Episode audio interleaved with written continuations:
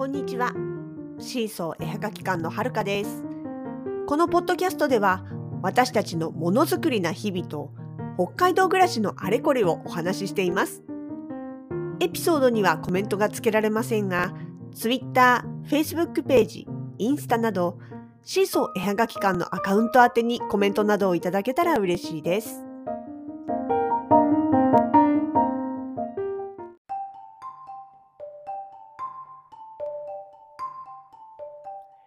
2021年12月の16日木曜日。本日栗山クリエイターズマーケットのお店番でした。あの栗山のお店番っていうのは原則月に2回以上ということなんですけれどもまあ私たちあの札幌の出店者に関しては今年の頭の部分ですね。スタートしてから1ヶ月2ヶ月うん3ヶ月ぐらいいもうちょいかな。とにかくあの緊急事態宣言などが続いたあたりであの栗山町の方の方針でね札幌市からの、まあ、出店者さんはお店番はちょっとあのお休みしてくださいっていうようなお話があった関係でだから前半あんまり出れてないんですよね。でまあその辺もあって、まあ、一応月2回で OK なんですけれども、まあ、うちなんかは割とね人もいるし比較的、まあ、イベントのかんそのそんなに多くないのもあって出やすいから、まあ、月3回くらい行ってることも多いんですね。だから12月も先週ほのかさんが1人で行ってまして今回私とほのかさんと2人で行っていてあと最後12月30日、えーマーケットの最終営業日にも行く予定になっております。今日はねお店番ご一緒だったのはロジーズサロンさんロジさんですね。ネイルの実演施術なんかも今日やってました。昨日もやってたのかな？昨日はご予約の方とかで忙しかったみたいですね。そうそんなマーケットであのまあ何回かお話ししてますけど栗山クリエイターズマーケットのお店番って割とこうね自由にやらせてもらえる感じでお客様がいらっしゃらない時は自分たちの創作作業を持って行ってこういわゆる内職じゃないですけど内職っていうとなんかちょっとあれだなうんとまあ実演という形でね自分たちの制作をやっていいよということになっております。で今日は私たちはあ私が持ってったのはマステ剥がしです。えっとねあのチョコトパーツって前にもお話ししてたんですけど要は雪しずくとか栗しずくあそうそう栗しずくあの栗山クリエイターズマーケット限定で出している栗型ブローチなんですがこちらの方ですねだいぶ在庫が減っていたので今日久しぶりに追加納品をさせていただきました。ちょっと数少ないんですけれどもね。でも人気のシマエナガちゃんのやつとかも増やしましたし色的にも、えーいくつかあと切れてた色のものを入れたのでねもしよかったらぜひ見てください。これもちょっとまたもうちょい追加しないと寂しいかなというところではあります。そうそう。そんな栗しずくだとか雪しずくとそれからワークショップですね。木のペンダントを作ろうとかペン立てを作ろうっていうワークショップの時にいつも使うちょこっとパーツ。まあいろんな形をしたレーザーカッターで切り出したパーツ小さな機能ですね。でそちらあのレーザーカッターをね通す時にどうしてもその焦げがついてしまうで表面に焦げがついてしまうと、まあ、もちろん色もついてしまうこともあるしだからといってパーツ一つ一つねその焦げを取るという作業はさすがにちょっと骨が折れすぎてできないのでなので、え板をねあのレーザーカッターに入れる前にマスキングテープで、えマスキングをします両面ともね裏も表も。で、まあ、ちょパーツをね切り出した後にそのパーツからマスキングテープを外すわけです。でね、まあ、今度も19日の日曜日の日に、え白い恋人パークさんの方でねワークショップやらせてもらう関係があってちょっと多めにパーツを作ったんです。でそうするとマステ剥がしの仕事も当然その分出てくるわけでまあ今日はもうそれをやろうと思って、えまとめて持ってってました。やろうと思ってやるつもりで持って行ってはいてもやっぱりね結構そこそこ大変なんですよ。でね例えばシマエナガパーツみたいなあのた、まあ、ラインが単純なというかあれはね結局ほぼ、まあ、丸というか楕円というか平面ぺったりなそういうパーツなんであれは剥がしやすいんですよ。もうペロってやってペロってやれて それじゃわからんよってね。でやればいいんですけど例えば細身とか細かい、えー装飾のあるパーツですね。雪の結晶とかあとは鹿の角とかそうですね葉っぱ関係も葉先とかそういったところが細くなっていてそういうものはねあとカエルとかかカエルとかの手足もそうなんですけどもやっぱりあのマステがねどうしても途中でちぎれちゃって何回にも分けて剥がさなきゃいけないとかっていうことでね結構こう指先が痛くなったりとかその最初のきっかけがうまく外せないとかっていうね悩みがあったんですよ。まあそんなこと言ってらんないからねちまちまちまちまやっていてそしたらあのロジさんがねちょうどご予約がなかったあの、まあ、手が空いてるよっていうことで手伝ってくれたんですよ。でしかもはるかさんこれねあのピンセットでやると楽かもって言ってなんせネイリストさんですからでしかもその場で手術やってますから持ってきてるんですよピンセット。しかも先が極ぼ極細のやつ。でそれでちょこっとこう中央部分とか端っこをつまんでピッて剥がすと結構ね簡単に剥がれるんですね。で当然手も痛くならない。すごいなと思って。ただその手さばきがねやっぱり見事なんですよ。さすがネイリストさんなんで。ほらネイリストさんってさ細かいそれこそ本当に本当に細かいストーンだったりとかさあのなんだろうネイルシールっていうのかな。いろいろこうね本当にもうなんだなんなんていうのかな1ミリ以下のもの。もう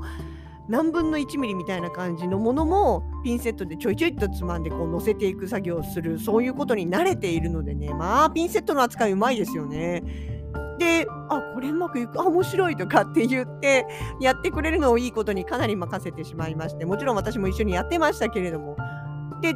じゃあと思ってピンセット私持ってってなかったから代わりにねあの先の鋭いものっていうことでカッターを出してみたんですよ。でカッターでちょっとどっかこうクッと引っ掛けて持ち上げるような形にしてやると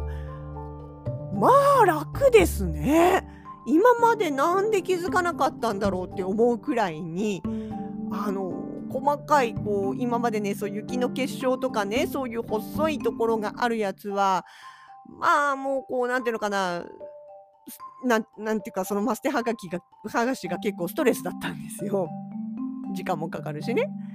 って思ってたやつがこうペロッキュッペロッキュッペロみたいな感じでうまく剥がれてくるのでね格段に楽になりましたしなんかこう楽しめる余裕ができました。これはねやっぱロジさんにやってもらったからこそ発見できたというかね、まあ自分だけでやってると気がつかないよねこんな簡単純なことっていうようなことでしたね。まあそれでだからものすごい大量にあって今週末に使うのにいつ残り向けばいいだろうと思ってたのが嘘みたいに綺麗に全部仕上がりましてほんと助かりました。ありがとうございました。まあそんなね栗山クリエイターズマーケットでまあ、マステ話をしに行ってるわけじゃないんでお店番ということでね。今日もまあいろんなお客様がいらっしゃったわけなんですけれども。そうでもねやっぱりね思いました。だいぶリピーターさん増えてますね。っていうのは例えば今日なんかもあのいらしたお客様の一人でねもう迷いもなくこう店内に入ってきてでススッとある棚に向かってまっすぐ行ったんですよ。でえっ？と思ったら「いやーよかったこれあったわ」っておっしゃるんですよ。何かなと思って聞いたらねまあちょっと大きめな作品なんですよ傘的に。で前回まあおそらく10日ぐらい前らしいんですけれどもねいらした時にその作品を見てあら素敵って思った。で素敵だわってこれ欲しいなと思ったんだけどその時はなんかね他のお買い物とかをしたついでだったので荷物が多くてで家まで歩いて帰らなきゃいけない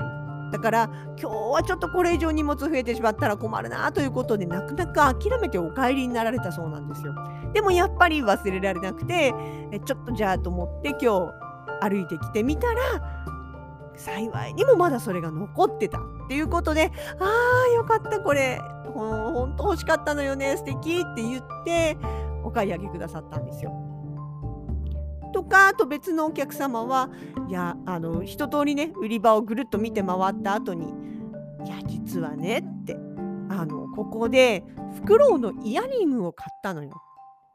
でそれがすごく可愛くてお気に入りで使っていたんだけれどもイヤリングですからね落っことしちゃったんですってしかも片方だけ。で忘れ物コーナーとかね落とし,、ま、落とし物のところに届いてないかどうか一応確認はしてもらったけれども残念ながら戻ってきていなくってでもやっぱりあれが可愛くてあの素敵だったから、まあ、同じのでなくてもね同じような感じのものがあればと思って探しにいらしたんですって。ででもね聞いたらねその、えー、前のなくして片方なくしてしまったものっていうのが誰が作ったのかその作家さんの名前とかどんな素材例えばレジンだったりとかあの、まあ、木だったりとかねいろいろあると思うんですけどそういうのもちょっとご説明の中では分からなくて、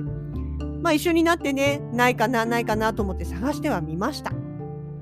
ね、まあ、お客様も自分で見て回って、うんって言ってたのと同じく私たちも、うん、ないかもねっていうね。で、じゃあそのね、最初のやつ、そのなくしてしまったというのを買われた時っていつぐらいでしたかねっていう話をしたら、どうやらもうね、1年半くらい前らしいんですよ。で、そうなると、まあ、栗山クリターズマーケットは一応1年ごとのね入れ替え入れ替えっていうか、えー、と更新っていうか更新違うな募集か1年ごとの募集っていう形でやってますので、えー、木をまたいでしまうと作家さんが入れ替わってる可能性があるんですよ。だから前はその作家さんがいて作っていてあの購入手にすることができたけれども今年その人が参加していなかったとしたら見つからないんですよね。まあでね結局ね本当分からなかったんですよ。誰か。例えば今日今回の中にいないならいないなりに去年の誰だろうみたいなね。そんな感じのを作ってる人いたかしら。うんあでもうーんみたいなね。感じだったんですよね。まあでもだから結局そのお二方とも前に来たことがあってでえまた欲しいと思ったからとかあのあの時買いそびれちゃったからっていうことでお越しいただいているような感じですよね。まあ、あとはねあの駅前という立地上を駅から出る長距離バス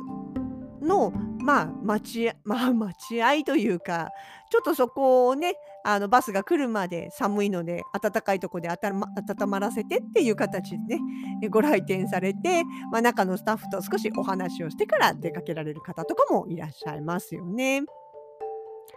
そうだからまあ他にもねあのいろん入ってきてみあのなんだろうねお話とか特にせずお帰りになられる方とかあとはワークショップねあの栗山クリエイターズマーケットの中でワークショップを結構ちょいちょい不定期にいろんな作家さんが実施されていてでそのチラシがいっぱい置いてあるもんですからそれをねあの集めていかれる方とかね。やっぱり少しずつ少しずつですけれども町の方にもあのなていうのかなこう存在を知ってもらえるようになったというか、まあ、存在というか中でねどんなことやってるのかなっていうのもだいぶだいぶ少しずつ、うん、日本語変だな少しずつ少しずつか。伝わってきて浸透してきてくれてるのかな？というまあちょっと手応えを感じた日でもありました。まあ、これでねあのお客様のいろいろなお話とかも聞けましたしそして何より懸念材料だったマステ剥がしも無事に終わりましたしというわけでそんなこんなでこう栗山クレタズマーケット12月16日の営業を終了いたしました。まあ、次回の私たちの栗山町のクリエイターズマーケットお店番は先ほども言った通り大晦日前日12月30日ですね。年明けの日程はまだ決まっておりませんのでまた決まり次第ご連絡させていただきたいと思います。まあ、1月はね、後半に大きいイベント2つ入っちゃってるんでね、なかなか身動き取れないかとは思いますけれども、えぜひよかったら引き続き、ご縁、ご、ご、ご縁ってなんだそれ。えっと、応援のほどよろしくお願いいたします。え今日は今日そんな栗山のお店版の、えー、お話でした。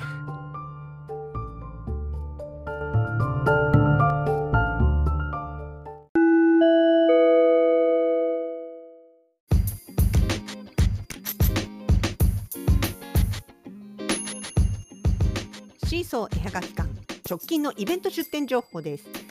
12月19日日曜日。久しぶりにワークショップをやらせていただきます。場所は西区宮の沢。白い恋人パークの中にありますチュダーハウスの2階です。こちらは入場無料のエリアとなります。デコ盛り歓迎木製ペンダントペン立てそして透明写真のアクリルキーホルダーを体験していただけます。えキーホルダーはお手持ちのスマホ写真をキーホルダーとして作れるので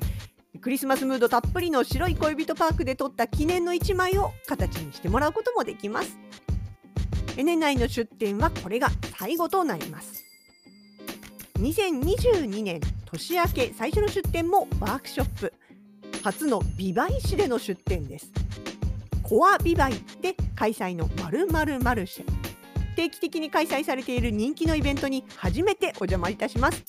たくさんの方に体験していただけるよう準備万端整えてまいります。どこかの会場でお会いできますように。